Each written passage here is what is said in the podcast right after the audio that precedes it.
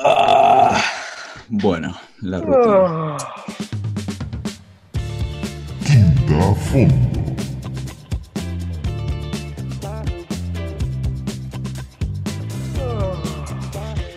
Bienvenidos a Quinta Fondo. Mi nombre es Lautaro Buya, estoy con Emiliano Marqués. ¿Cómo te va, Emiliano?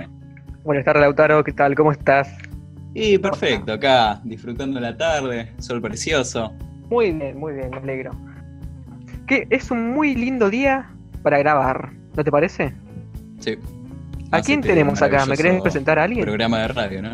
Y eh, tenemos a lo de siempre, tenemos a Ángel Marcial, Celeste Brites, Lautaro Palixuk, Nicolò Ortuste y Damián Bartola en la consola, ¿viste? Claro, qué Y maravilloso. que está silenciando a todos, parece. No había nada con esa prueba. Eh, está bien. ¿De qué vamos a hablar hoy? Y bueno, ¿de qué vamos a hablar hoy? Bueno, yo. eh, eh, perdón, me agarró. Me agarró la, la de la baña, estoy recalculando. Pasa, viste, en, en estos días. Es la Sí, cuarentena. Día Terrible. 150, viste. Siendo, claro, terrible, terrible. ¿Sabías quién va a hablar de la cuarentena, de lo que está pasando acá? ¿Qué está pasando? Mal, ¿Qué- hoy, habló que va a Albert- contar? Alberto, ¿no? ¿Qué Sí. comentó? Y nada, lo de siempre. Sacó el AS más 15. Más 15 Le das más días. 15, claro. Claro. Y nada, yo no voy a contar lo que dijo, de eso se va a encargar Celeste, que Claro, va a dar las, las breves del coronavirus. Y bueno, nada, ahora va a proseguir Ángel con el caso de, de los desaparecidos en democracia. Sí, ¿Te sí, es verdad. eh, espera que lo presento. Bueno, este, para el programa de hoy eh, teníamos pensado hablar sobre desaparecidos en democracia, eh, algo que mm, volvió a suceder en este último tiempo con el caso de Facundo Castro, y que nada, que está desaparecido hace 130 días, así que eh, queríamos hacer como una especie de informe o recapi- recapitulación, viste, de, en general de eh, los distintos desaparecidos en estos democracia que hay en. Argentina en los últimos 20 años, por ahí. Para eso eh, trajimos a nuestro equipo profesional conformado por Ángel Martial, Lautaro Palixuk y Nicole Ortuste. Así que les doy las bienvenidas, muchachos, ¿cómo les va? Todo bien. ¿Cómo está tu cuarentena? Y acá Bien, andamos. como siempre, ¿viste? Por Nada, no cambia hoy, mucho, lindo ¿viste? día. Y nada, Para caminar ¿Acá por de el qué nos vas a pasillo, hablar, Lau? ¿viste? Yo les voy a hablar de Santiago Maldonado. Ah, Santiago bien. Maldonado. Está bien, bueno, cuando quieras, continúas. Bueno, pero para hablar de Santiago Maldonado, tenemos que saber quién era Maldonado. Ah, Bien. Me parece que sí. Santiago Andrés Maldonado era un tatuador artesano de 28 años, oriundo de la provincia de Buenos Aires, que se había mudado unos meses antes de su desaparición a la patagónica ciudad de Bolsón, cerca de Bariloche, en la provincia de Río Negro. El lugar fue famoso en el pasado por su comunidad hippie y hoy atrae a personas con estilo de vida alternativo. Según sus conocidos, Santiago de la naturaleza y se dedicaba a realizar tatuajes en la feria artesanal. También se sabe que apoyó el reclamo de los pueblos originarios por sus tierras ancestrales tomadas por Luciano Benetton, un, pre- un empresario italiano. Ajá. O sea, era eh, un hippie, por así decirlo, que vivía en Bariloche, laburaba haciendo tatuajes, eh, artesanías y cosas así, ¿no? Exactamente. Ujú. Ok. Y contame, hablar- ¿cómo, ¿cómo terminó siendo tan conocido su caso? ¿Qué, qué fue lo que pasó en cuestión? Su desaparición ocurrió el 1 de agosto de 2017 tras un violento desalojo de una protesta mapuche en Chubut. Esto mantuvo, esto mantuvo en vida al país durante 77 días, cuando su cuerpo fue hallado sumergido en un río. La Junta Médica realizó la autopsia de Santiago concluyó que murió ahogado. Los 55 peritos que participaron en los análisis coincidieron sin disidencias que la causa de su muerte fue asfixia por inmersión coadyuvada por hipotermia. El resultado fue confirmado por el juez del caso, Guillermo Gustavo Lloral, en una breve conferencia en la puerta de un edificio de la Corte Suprema Capital. Algunas, algunas fuentes afirman que el cuerpo de Santiago permaneció bajo el agua más de 53 días. Otros Ujú. más de 60 días y otros más de, 70 más de 73 días. Bueno, espera, vamos, vamos, frenando un poco, ¿no? Vamos por partes.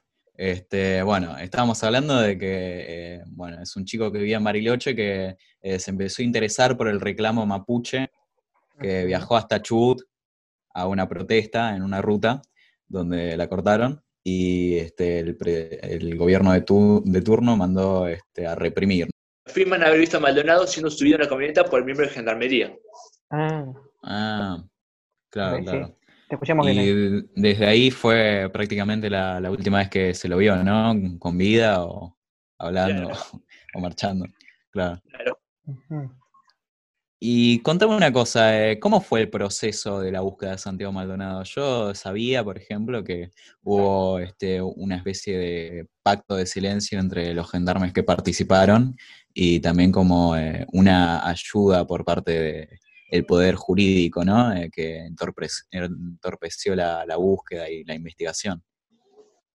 Bueno, en esta situación, eh, ¿qué, qué fue lo último que se vio de Santiago De Maldonado? todo en realidad. Hubo eh, vista gorda, hubo corrupción, hubo uso de poder. Claro, claro.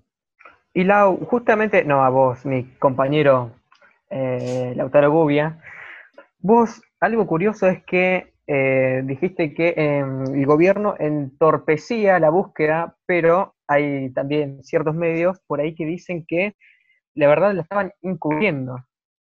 Bueno, eh, policías que mm, abusan de su poder, que se creen eh, más poderosos de los demás por, por ser, este, bueno, funcionarios de la ley, por así decirlo, entre comillas, que se les termina cebando la mano y terminan este, desapareciendo gente o haciendo abusos de poder, claro, como decía Lautaro, y terminan rompiendo la misma, la misma ley que protegen, ¿no? Claro. Y bueno, este, continuando con lo de Santiago Maldonado, eh, sé que creo que a los dos, tres meses lo encontraron al cuerpo, ¿no?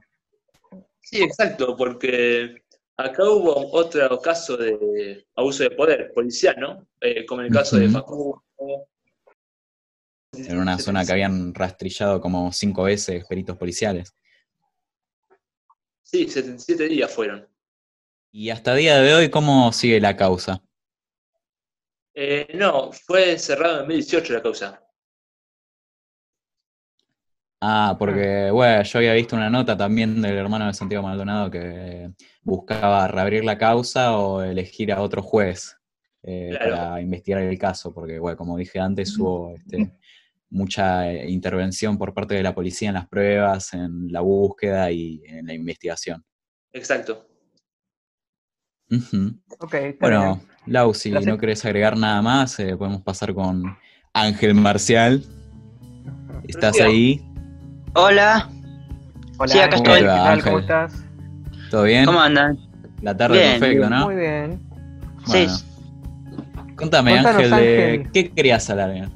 ¿Qué caso querés recapitular? Bueno, hoy yo voy a hablar de este muchacho desaparecido, Facundo Astudillo, Ujú. pero sí, que fue que estuvo desaparecido, bueno, durante este estos días por esta por este el tema de la pandemia. Sí, eh, por lo que ¿Estos lleva días? al momento de este programa, creo que lleva 115 días desaparecido, ¿no? Sí, más de Sí. tres meses. Exactamente, tres meses ya desaparecido. Sí. Este, eh, bueno, este, este, este chico Facundo tiene, tiene 22 años. Se sigue buscando eh, Ajá. pistas, eh, pruebas de, de la desaparición. Este. La última vez que lo vieron a Facundo fue el 30 de abril. Sí, claro, Ángel. Eh, yo eh, lo que había escuchado también era que el chico eh, había salido de su casa, iba a ir a su exnovia o a su novia en, en- me parece que era Bariloche o Neuquén, por ahí. Sí. Y, y, Vaya, este, empezó a hacer dedo, algo normal ahí de, de la zona, a ver si alguien lo levantaba y le tiraba un flete hasta allá. Y parece que se cruzó a un patrullero, eh, le preguntaron qué hacían en la calle en, en un momento de cuarentena, ¿no? El chico le dijo que, que nada, que Sí, iba a la eh, y se perdió, se perdió en. Bahía Blanca. Ah, En Bahía Bahía- Blanca fue. Ah, entonces en Bahía Blanca, entonces llegó a, lleg- o sea, le hicieron flete hasta Bahía Blanca y ahí ya no se supo nada, ¿no? de ahí ya se declaró desaparecido. Exactamente, sí. Ok, muy bien, Y- Ángel. ¿Qué más nos podés decir? Y bueno, bueno, durante esa desaparición y du- durante esos tres meses que pasaron de la desaparición, encontraron, encontraron una pertenencia de, Fa- de Facundo Astudillo. ¿Qué encontraron? Claro, una pertenencia, pero después de qué Eh, se le hizo eh, un interrogatorio a los policías que fueron supuestamente los únicos, los últimos que lo vieron, ¿no? Sí, sí, sí. Toda la policía fue, fue en busca de esa, de esa pertenencia. No, pero contame Ah. una cosa. em, ¿qué, ¿Qué fue lo que declararon estos policías cuando los detuvieron y le hicieron este, los interrogatorios? Ah, no, no, no, eso, eso todavía no, no se sabe. Ah, Eh, me ¿No parece sabes? que, bueno, me parece que sí se sabe, Ángel, tipo, eh, por lo que dicen, eh, ellos eh, alegaron que, que no lo habían visto, que no lo habían detenido y que nunca estuvo en la comisaría donde se encontraron sus pertenencias, ¿no? Claro, pero encontraron una, una pertenencia que fue más o menos una, una vaquita San Antonio de madera, más o menos. Ah, bien, entonces eso rompe con este, la declaración de los policías, ¿no? Exactamente, sí. Claro. ok. claro. Bueno, Ángel, y hasta el día de hoy, ¿qué podemos decir? ¿Qué sabemos del caso de Facundo Astudillo Castro? No, eh, sí- siguen buscando todavía, sí, Lo quiere- siguen buscando. quieren más pruebas todavía. Quieren más pruebas de que, y que él está ahí. Él está ahí perdido. La madre, la madre lo quiere encontrar. Claro. Claro, hablando de la madre, yo, bueno, me informan acá por la cucaracha que todo el Estado brindó eh, todos los posibles, los recursos que tenían a mano para asistir a la familia, ¿no? Darles cuidado psicosocial, este, y nada, un montón más de, de ayudas que estaban a su alcance, ¿no? Exacto, sí. Claro, claro. Ok. Eh, escuchame una cosa, Ángel, eh, eh, leí el otro día también en las noticias este, que el caso, el juez del caso, ¿no? El que está llevando eh, la investigación, eh, había este, indultado a, a los policías que estaban sospechados de, de haberlo desaparecido o de haber sido los últimos que lo vieron, ¿no? ¿Puede ser? Sí, sí, Eh, eso sí, porque digamos, eh, la, ma- la madre de, Fa- de Facundo Astudillo piensa que fue la, fue la policía que lo hizo desaparecer, ¿no? Sí, que Eso incluso se hizo un peritaje de los teléfonos de los policías y se encontraron con conversaciones referentes a, a Facundo y además eh, una foto del DNI de Facundo arriba del patrullero, ¿no? Exacto, sí, Bueno, Ah, bien, Dios bien. quiera ya lo encuentren, ¿o no, Lautaro? Sí, sí, Dios quiera, Bueno, no, eh, el pueblo quiere que lo encuentren. sí, Lautaro, el pueblo quiere tantas cosas. Pero me parece que más que nada encontrar a, a otra persona que, que estaba haciendo algo que, que pueda hacer legalmente, como ir caminando a la casa de su novia y que por circunstancias que no ameritaban terminó desaparecido. Lautaro, No, si, hasta la mi- si hasta la misma policía, Lautaro, miente en sus propias declaraciones de si lo vio o no, ¿qué, decime, ¿qué más puede esperar del pueblo? Y bueno, yo creo que tendríamos que preguntarnos dónde está Facundo Castro, ¿no? Exactamente. Bueno, muchísimas gracias, Ángel. de nada, gracias a ustedes. Está bien. Lau, Bueno, ¿Con quién- este, con quién seguimos? continuamos con el final con Nicole Ortuste, que nos va a hablar de Julio. Este, espera, Julio ¿Nicole López. está en la llamada? ¿Julio López? Sí. Sí, Nicole está en la llamada. ¿Cómo te va, Nicole?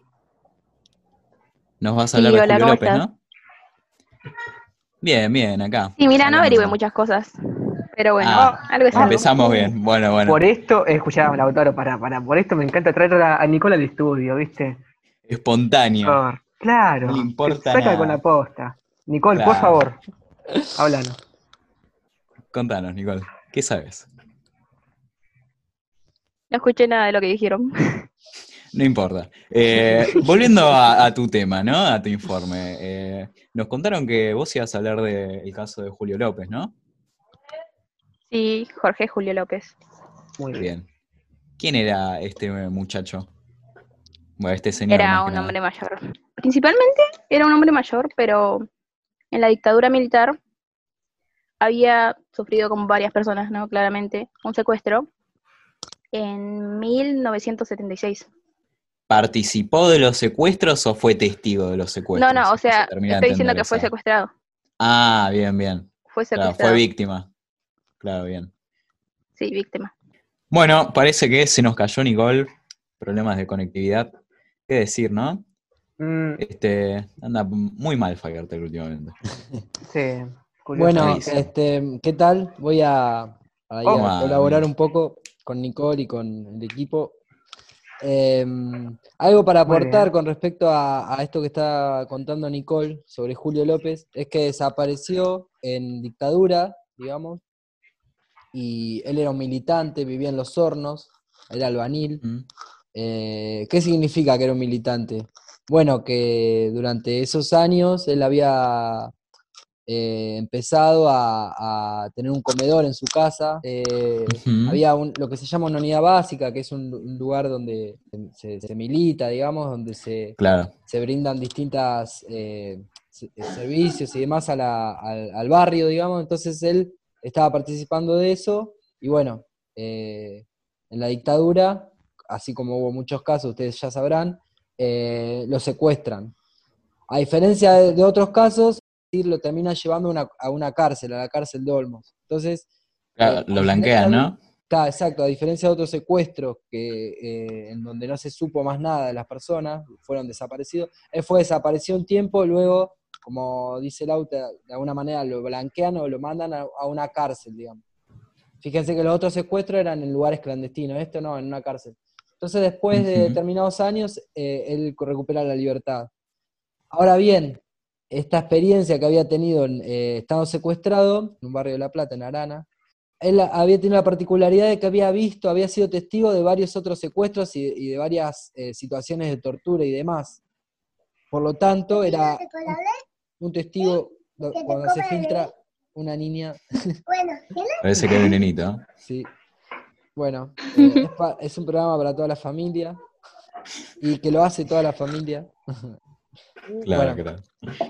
Este, entonces, eh, él era un testigo clave, entonces eh, en el 2006 es llamado a declarar justamente por, por, porque era un testigo importante para la causa contra eh, un genocida que se llamaba Checolás.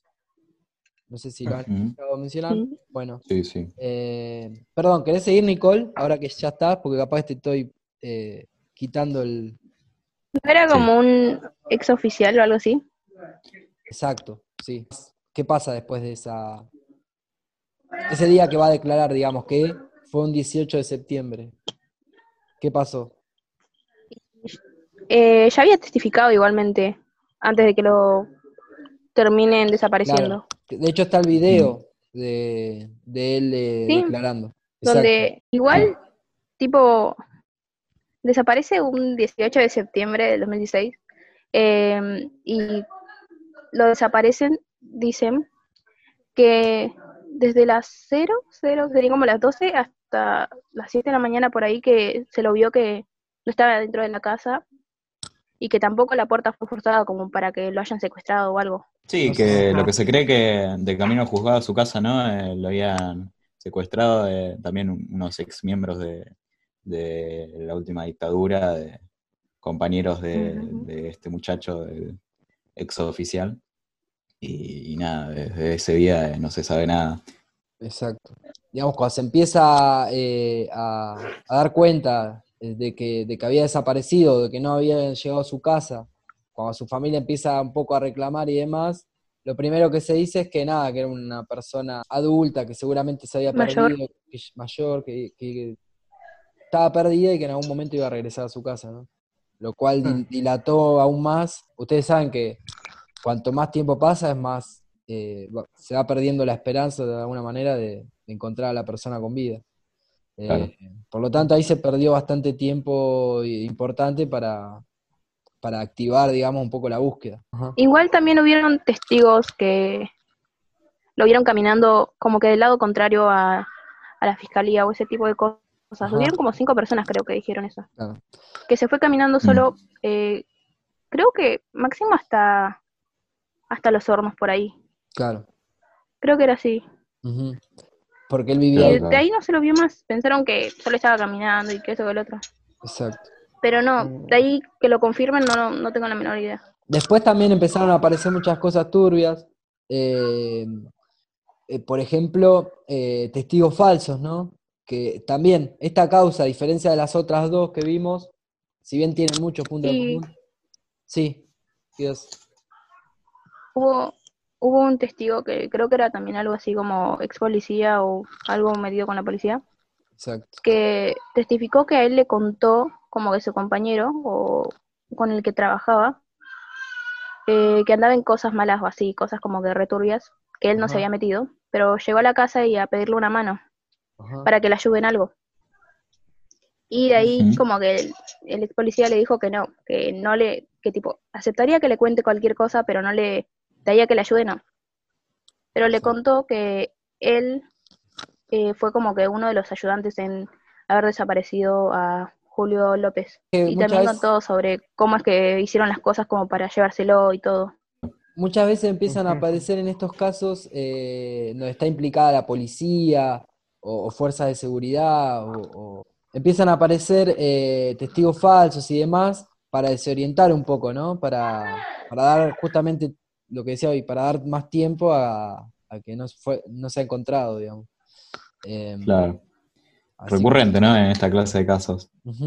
Con Santiago Maldonado había pasado también. No sé si se acuerdan Mm. ustedes que por ahí eh, a lo de Santiago Maldonado lo vivieron más de grandes, que que empezaron a decir que estaba en, en tal provincia, que lo habían visto acá, que lo habían visto allá. eh, Sí. Ah, sí, sí.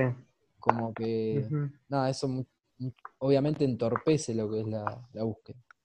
Cerrando ya el tema, ¿no? De desaparecidos en democracia, eh, Nicole, ¿tenés algo más que añadir? Lo único que podría decir es que ya lleva 14 años desaparecido el señor, así que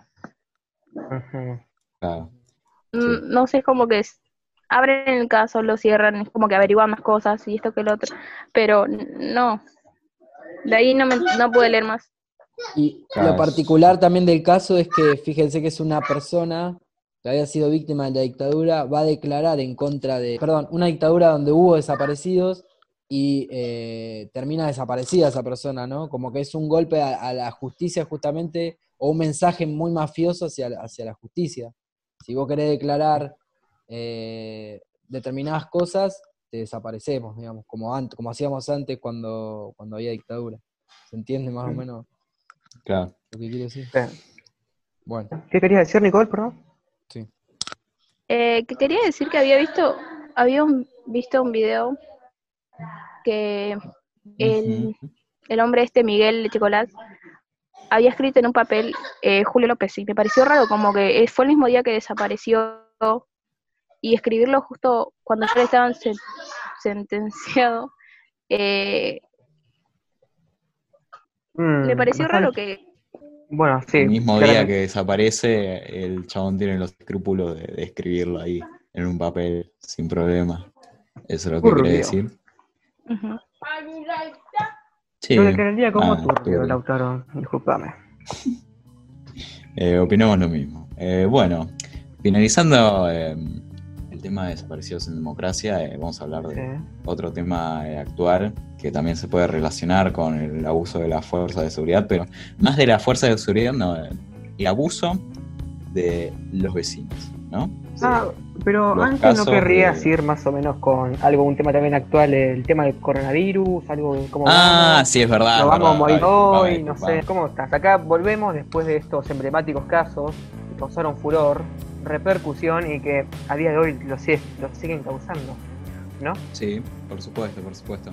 Bueno, cambiando de tema, nos vamos a venir un poco más para la actualidad con Celeste Brites. ¿Cómo estás, Celeste? Muy bien, ¿y vos, Emiliano? Bien, acá andamos. Un placer tenerte acá, como siempre. Celeste. Nada, ¿de qué nos vas a hablar? Eh, bueno, voy a hablar sobre cómo está yendo mm, todo el tema del COVID y la cuarentena. Eh, ahora mismo en la actualidad, más o menos en los últimos 14 días. Ajá, ok, perfecto. Muy bien. Voy a comenzar con, voy a comenzar hablando sobre el total de casos confirmados y de muertes que se han registrado hasta ahora. Ok, te dejo. Bien. en Argentina hay 276.072 casos confirmados y 5.362 muertes. Tomando una mirada más extensa y amplia, en los últimos 14 días se han confirmado 20.936.041 casos y 759.844 muertes en todo el mundo. Y Mm. estos son los casos de hoy, ¿eh? del día del programa, el 14 de agosto del 2020. Imagínate hace tres semanas, bueno, qué sé yo, ¿cuándo fue el primer programa? Hace un mes, cuando fue el piloto que había No, hace 20 casos por día o, o 20 hace más muertos por día, 5. Increíble, ¿no? Cómo, cómo cambió todo. Sí. Pensar cómo será después dentro del próximo mes, por ejemplo. Mm. Si Sí, los casos irán bajando o volverán a subir. Sí, igual ya estamos abandonando el invierno, comienza la primavera, la temporada de calor. Capaz sí se reduzcan bastante, o capaz no, qué sé yo. Eh, yo tampoco soy infectólogo, ¿no? Para dar mi opinión.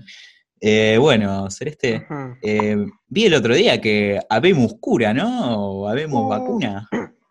Hay vacuna, Hay Ay, Dios vacuna. mío. Ah, no. Hay vacuna. ¿Me estoy Bueno. ilusionando al pedo, Celeste, o de verdad vale la pena para que estás ilusionando. ¿Estás por romper nuestros corazones, Celeste? Se ha registrado la primera vacuna contra el COVID-19 en todo el mundo. No te la puedo creer. Es una vacuna, la, esa vacuna fue creada por Rusia. Mira los rusos, siempre primero los rusos, ¿viste? Tienen que estar como locos, ¿te imaginas? Ahí, tomá Estados Unidos. Al parecer Claro. ganador en la competencia de quién logra la vacuna primero. Ujú. Claro, bien. Y para hacer más duro el golpe, Rusia le puso de nombre a la vacuna la vacuna rusa Stumpik B, el mismo Stumpik nombre que se le B. puso al satélite que lanzaron en la Guerra Fría. Miralo los rusos. Siempre tirándole sal a la herida. Y bueno, ¿Sabes qué país no va a comprar eso, no? En ese momento a Estados Unidos. bueno. Bueno, Eh, terrible. Acá la situación es diferente, ¿no? En Latinoamérica. Sí, pero eh, dejando de otro tema, por favor, déjeme terminar esa parte. Sí, sí, por favor. Muy bien. Eh, muchas personas, en especial más que nada mm, países como Estados Unidos, e Inglaterra, y países occidentes, han puesto en duda la vacuna, sobre qué tan efectivo puede ser, si trae o no problemas secundarios. Claro, Celeste, yo había visto que también se dudaba de la veracidad de la vacuna, justamente porque se había lanzado bastante, entre comillas, rápido, ¿no? se lanzó bastante rápido, se puede considerar, tomando en cuenta otros experimentos que al menos se tuvieron una extensión de varios meses. Hay que tener en cuenta que, bueno, vos me imagino ya lo sabrás, estuviste investigando, pero que Rusia eh, tiene experiencia con esto de las vacunas, no sé, capaz vos me... experiencia ha logrado crear eh, grandes vacunas. Una de esas es, por ejemplo, una de una enfermedad respiratoria que se, que se encuentra en el Medio Oriente. Sí. Y bueno, Rusia fue el que logró crear la vacuna contra eso que había cobrado varias, muchas vidas. Sí, si no me equivoco, millones. Exacto. Bueno, Pero bueno, bien. Igual ante estas dudas sobre si puede ser o no efectivo, Rusia mantiene su postura sobre su efectividad y se mantiene abierto a la cooperación internacional. Ah, como hizo anteriormente en el... Ah, no me acuerdo muy bien qué era, pero que también se mm, dejó de lado las diferencias con Estados Unidos y, mm, y nada, que lograron aliarse entre los vi- virólogos y así lograr una, una vacuna nueva para una para esta este virus que se había cobrado millones de muertes, el cual no me sé el nombre, pero que, que Muy- hablábamos muy de antes. ¿no? Eh, bueno, y eso. Y ahora ya volviendo más a Argentina, ya Ujú. enfocándonos más en Argentina, tampoco nos quedamos muy atrás con el tema de las vacunas. ya que Argentina, junto con México, van a comenzar a producir y distribuir para toda Latinoamérica, excepto Brasil, una vacuna que, una que, una vacuna que se encuentra en fase 3, ya casi a ser un, a un poco más de ser ya confirmada como otra vacuna contra el COVID. eh, fue crea- que fue creada por la Universidad de Oxford, una universidad de Inglaterra, y Ujú. AstraMazen- AstraZeneca, una empresa farmacéutica también de Inglaterra. Mirá, Ajá. Sí, que básicamente fue financiada acá por lo, eh, por las corporaciones argentinas, ¿no? Sí, más o menos, sí. Nosotros lo- la producimos y México la distribuye, ¿no? Hablarás vos, Celeste, pero yo había visto que eh, acá es como que mandábamos unas primeras pruebas y México iba a comprobar más o menos la veracidad y acá las produciríamos en masa. Sí, más o menos así, todavía hay varias teorías o suposiciones de lo que podría hacerse en cuanto a esto, pero más o menos ya se tiene que decir, prácticamente decidido que se va a distribuir. Aunque también ha salido mucha información sobre que nuestro presidente, Alberto Fernández, mandó una carta a Rusia pidiendo una colaboración o que se le venda la vacuna que ellos crearon. Ujú. Mirá, pero ya habría que ver, pero al menos según varios estudios que han hecho, ya para finales de años tendríamos vacunas, sea la que crearon en Inglaterra, la universidad, esta empresa, o la que creó Rusia. Rusia. Claro, bueno, principios de, de enero, finales de diciembre. Sí, Exacto. el primer semestre del año 2021. Bueno, muy bien. ¿Algo más, Celeste? Y hace poco, bueno, exactamente hoy y ayer, se logró más o menos, se logró decir algunas de las flexibilizaciones sobre la cuarentena, principalmente en las más en la ciudad autónoma de Buenos Aires.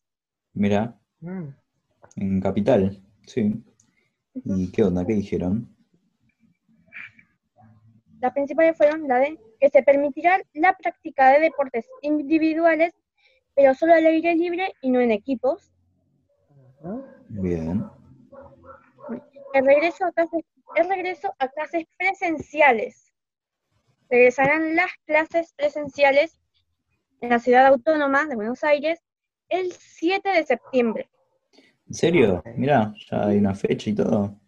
pero será únicamente para los estudiantes que tuvieron dificultades de mantenerse en contacto con los docentes. Claro. que, por ejemplo, no han, no han logrado conectarse con, no han logrado mantenerse en contacto, conectarse con los profesores desde, desde el principio de la cuarentena en marzo. Está bien. Y una pregunta, Celeste. ¿sí? ¿Este retorno a clases en Capital se va a hacer tomando en cuenta las eh, esto que hablamos en la otra, en una de las anteriores programas, de las aulas burbujas? ¿O con otras medidas? Como de otras, con algunas otras medidas que se podrían más o menos agre- agregar, que serían justo las que estaba por decir. Ah, ok. Tendrá que usar barbijo en todo momento. Chico o la, ni- o la chica salgan de la casa, ya tendrán que ponerse un barbijo, se tendrán que poner el barbijo, y no podrán sacárselo hasta que vuelvan a regresar a su casa. Mm. Mm. Todo el día con barbijo.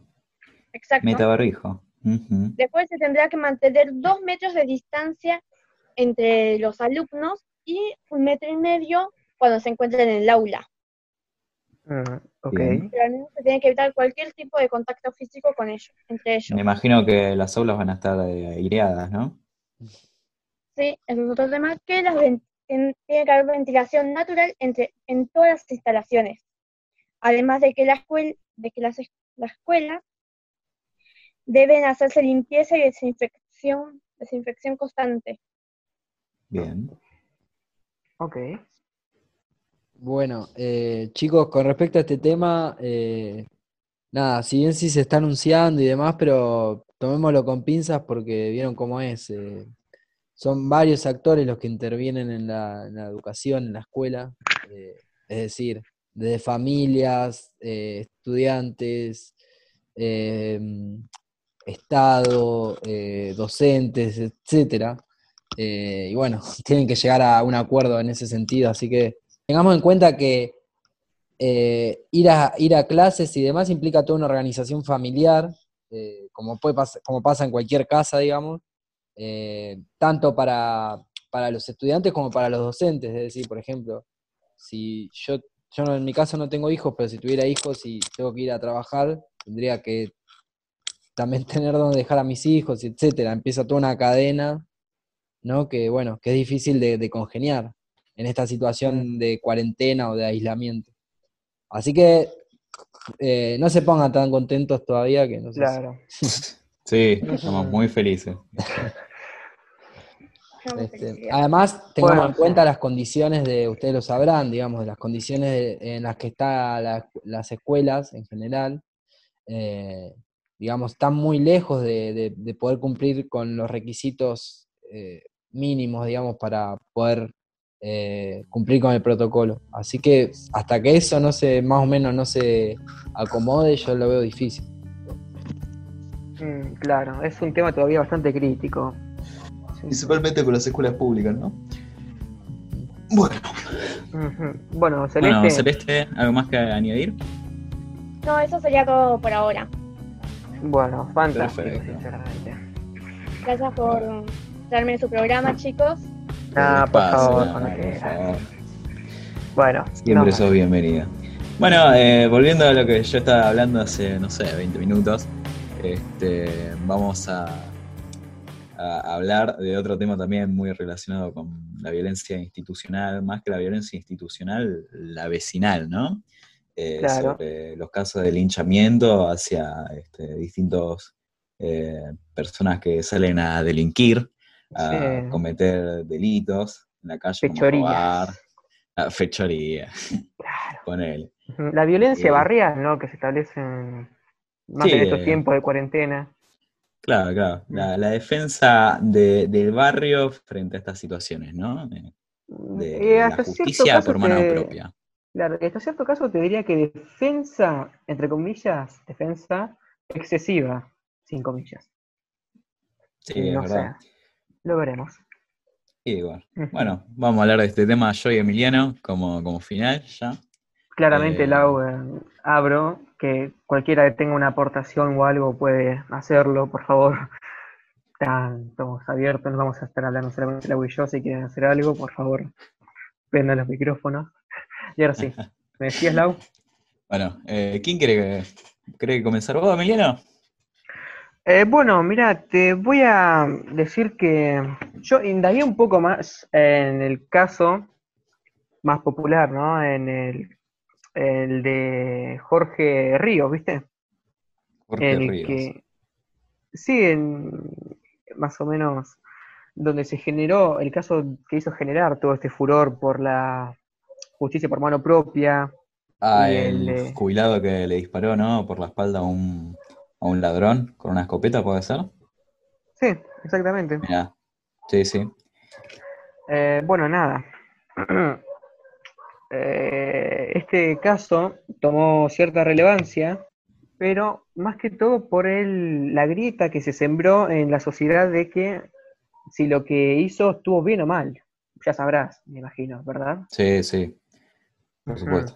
Le fueron a robar cinco delincuentes. Uno al escapar se quebró el tobillo. eh, corrió unos 60 metros hasta que cayó, no pudo caminar más del dolor. Vino este señor, herrero, jubilado de 71 años, y tras golpearlo un poco, él afirma no acordarse nada, pero murió por una herida de bala en el tórax y otra en el abdomen. O sea, partir- eh, en el suelo le disparó. Exactamente. Ah, bueno, interesante el señor. Sí. Bueno, Simpático. también mira, te aclaro que antes en- a las corridas había tirado uno disparo también. Ah, bien, bien. Sí. Bueno, nada, generó furor este acto porque justamente por lo que dije antes, ¿no? Defensa por mano propia, justicia, venganza, no sé cómo lo cata, no sé cómo lo cata, catalogaría. Catalogarías, ¿no? Sí. Sí. ¿Qué me decís? Quiero saber tu opinión. Y eh, esta a mí me parece que eh, la defensa por mano propia en cierto punto es, eh, tiene su razón y su lógica. Después de todo, si nos están atacando hay que defenderse de una forma. El tema viene eh, al pensar los límites, ¿no? De la defensa. Los extremos, ¿no? Claro, los, ex- los extremos. Cuando veo una persona que, no sé, me intenta robar y, y ya ese, no sé, se quebró el- la pierna, está incapacitado, no puede correr ni moverse, me parece que ya es más que Claro, ¿no? suficiente. Es como que se, el- la víctima pasaría a ser el victimario.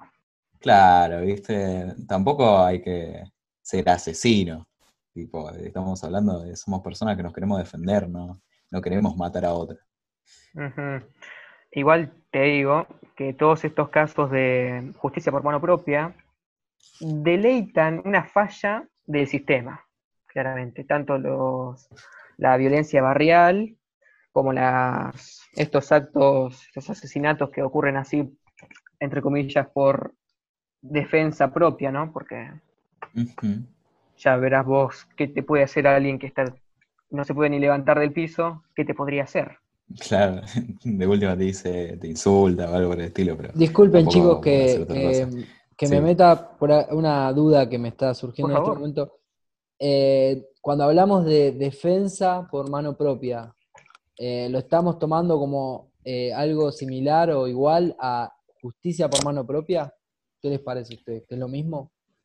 Eh, no, em, a mí me parece que no, después de todo, la defensa por mano propia es, es defendernos de algo. La justicia es ya buscar eh, una resolución a un problema, ¿no? Eh, por nuestra propia mano. Eh, generalmente se lo, se lo, este, em, Es que también cada, cada cual tiene casos, su... ¿no?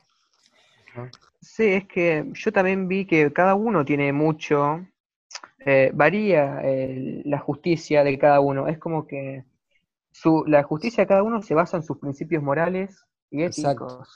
Eso, eso es clave, que- eso es clave, Emi. La justicia de Sí. cada uno, digamos, sería como la- lo mismo que decir la justicia individual, digamos, o, la, o eh, el- la moral personal, una, por, decirlo de alguna manera. Es decir, mis valores personales, pero quizás mis valores personales no son los mismos que los de la sociedad total. Es decir, Claro. Claro. lo mismo con la justicia, digamos, eh, decir que yo hago justicia individualmente desde mi, desde mi subjetividad, mm, me parece como que es, mm, eh, se queda corto, digamos, porque la justicia eh, tiene que ser eh, a nivel general, a nivel colectivo, digamos, tiene que ser Claro. algo, y, y algo objetivo, es decir, que esté por encima de las subjetividades, por encima del pensamiento individual o del sentimiento individual de cada persona.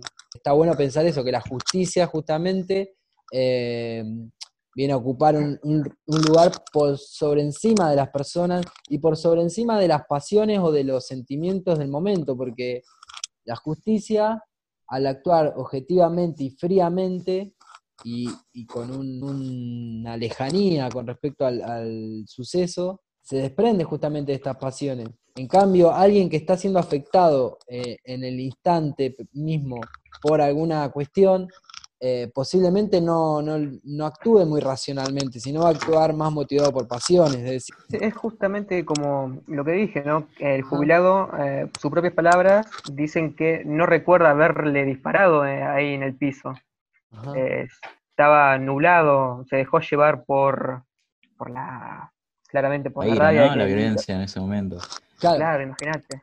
El tema es, es eh, ya eh, que es un tema más discutible y demás, eh, discernir cuándo, hasta cuándo, digamos, uno actúa por reflejo, por las pasiones, porque está siendo en ese momento afectado y demás, y cuándo ya eso deja de estar y ya la, el, eh, la persona tiene racionalidad, es decir, tiene mentalidad, o sea, actúa un poco el pensamiento y dice, bueno, esto está bien, esto está mal. Eh, yo eh, también, para agregar, ¿no? Un poco, eh, también eh, la concepción, eh, esta concepción, ¿no? De, de la justicia que tiene principalmente estos grupos sociales, donde se hallan más casos así, de gente este, linchando a asaltantes o así, es, eh, eh, viene motivada por muchos prejuicios, mucho, mucha ideología en contra de, de clases sociales bajas o que tienen Sí. otro estilo de vida que Exacto. no son como el que tiene eh, el- la víctima en este caso, ¿no?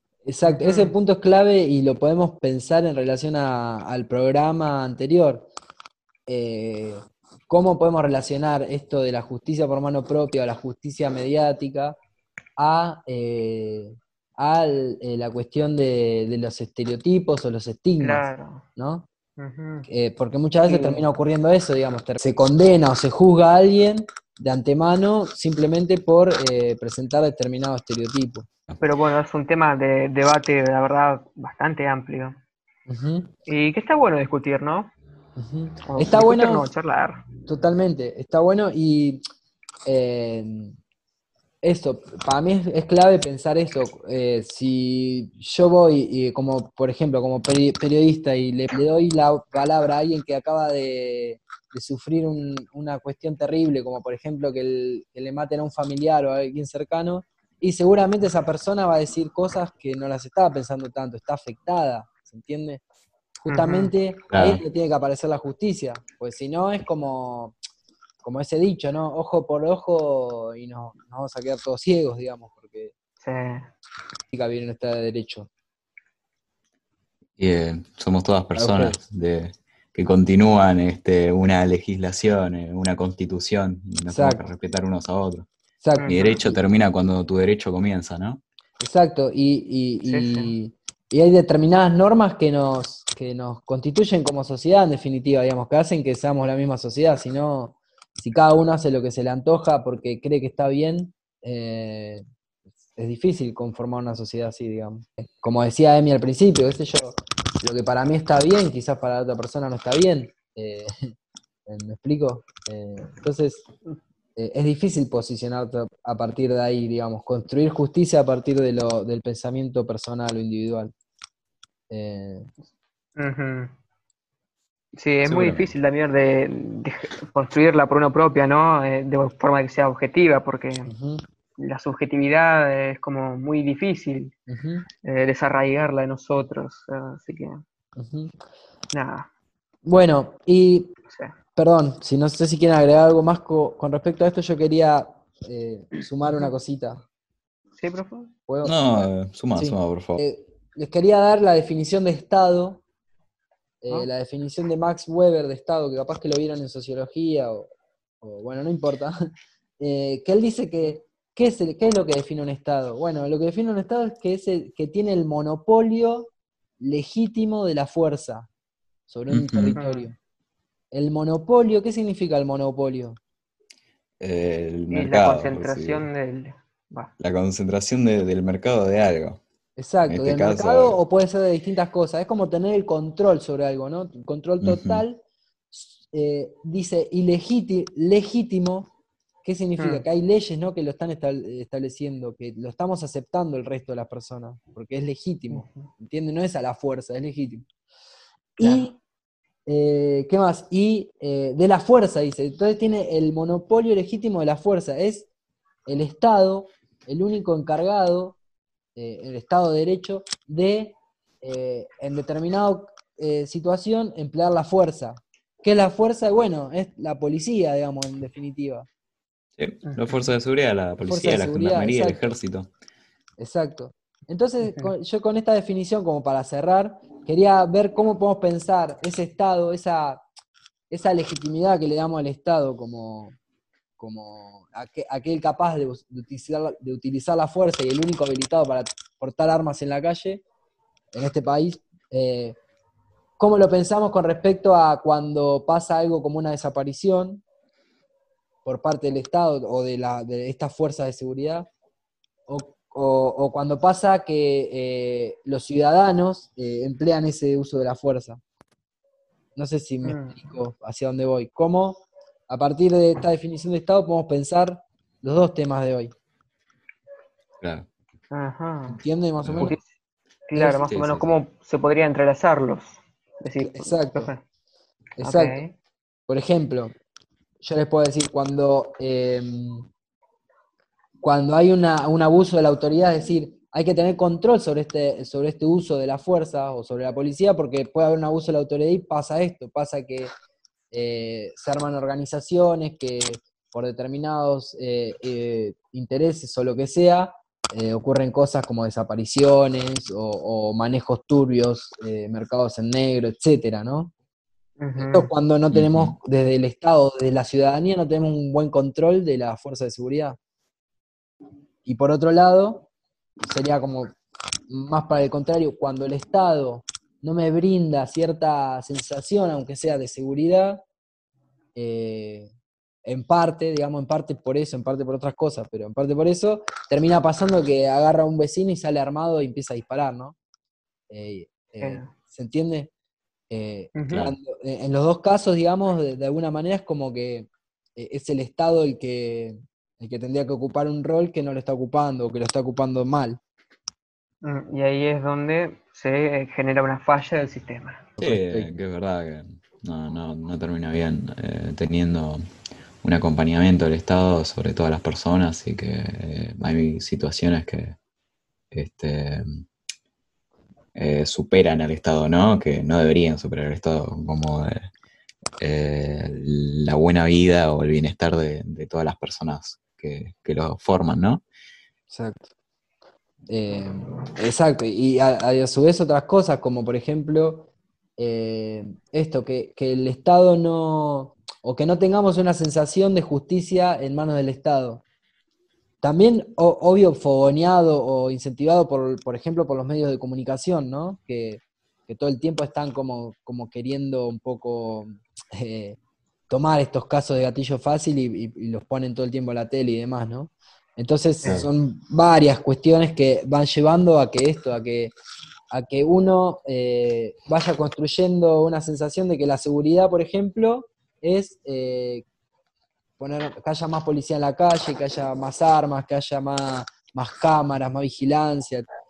Y es una, que haya más policías en la calle, que eh, haya más cámaras de seguridad. Exacto. Que lo podemos ver, lo podemos ver en las campañas, incluso en las campañas de, candidaturas, ¿no? Que, muchas veces la parte de la seguridad tiene una parte importantísima. ¿Y, qué es lo que se ofrece como seguridad? bueno, que vamos a llenar de helicóptero, vamos a traer más patrulleros, vamos a llenar policía, cámara. Esa es la, mm. idea de seguridad. Cuando podríamos, eh, digamos, pensarlo desde otro lugar, totalmente distinto, ¿no? La seguridad. No sé qué les parece. A mí como... No, que, sí, totalmente. A mí como que más armas hay en la calle no me da mucha sensación de seguridad, la verdad. No, no, por supuesto. Está bien, me pareció muy interesante, muy buen tema para terminar, para ir terminando, porque nos queda poco tiempo, así que... Bueno, vamos cortando, ¿no? Bueno. Eh, bueno, dale. Ah. en este programa de hoy, más serio, más tranqui, no, no sé, con pocas ganas, con muchas. ¿Qué, qué opinamos? Es nada, que lo terminamos medio profundo, ¿no? Porque creo que faltaron las recomendaciones, pero bueno, nada, ¿viste? Nada, tampoco vamos a hacer un programa de dos horas, ¿viste? Es un programa distinto. Yo lo disfruté, no sé vos. Sí, yo también. Bueno, eh, vamos cerrando, Emiliano. Chicos, quieren despedirse cada uno. Bueno, eh, yo los felicito, salió muy lindo, muy programa con temas más eh, profundos y picantes. No sé si más, digamos, pero sí temas como bastante actuales y, y, fuertes. Y nada, me parece que lo llevaron muy bien. Y nada, felicito. Sí, a mí, me gustó este programa. Me gustó. Bueno, bueno. Así que nada, les doy muchas gracias por. decir bueno. Y... Sí, les doy muchas gracias por venir acá, a todos nuestros me compañeros. Gustó, ¿eh? Gracias, Ángel, a mí también. Nada, bueno, muchísimas gracias a todos por venir. Y bueno, nada, hasta el próximo. Lautaro. Nos vemos la próxima. Manda un saludo acá al equipo de Quinta Fondo, Lautaro Gubia, Damián Bartola, Ángel Marcial, Emiliano Marqués, Nicole Ortuste y, Celeste Brites. Nos vemos la próxima. Quinta Fondo.